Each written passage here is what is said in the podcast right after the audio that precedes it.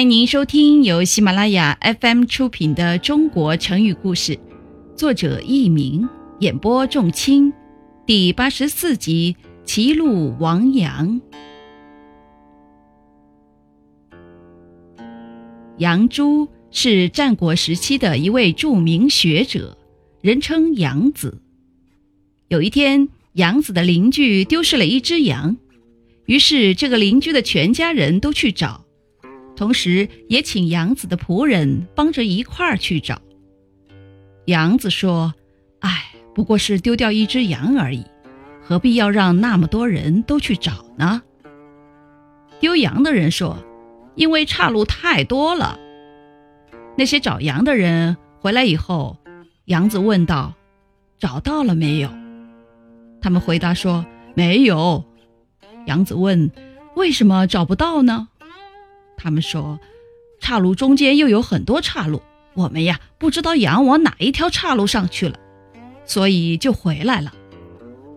杨子听了很有感触，脸上露出了很不愉快的神色，沉默了很长时间，整天都没有笑容。人们觉得特别奇怪，便对杨子说：“羊又值不了多少钱，更何况丢的也不是你家的羊。”你为什么这么闷闷不乐呢？杨子没有回答。听众朋友们，您正在收听的是由喜马拉雅 FM 出品的《中国成语故事》。有一个名叫辛都子的人在一旁听了，说道：“道路因岔路多了，容易使羊丢失；学者因为不能专心致志，所以会迷失人生的方向。”原文是。大道以多奇亡羊，学者以多方丧生。杨子闷闷不乐的原因，难道你们还不明白吗？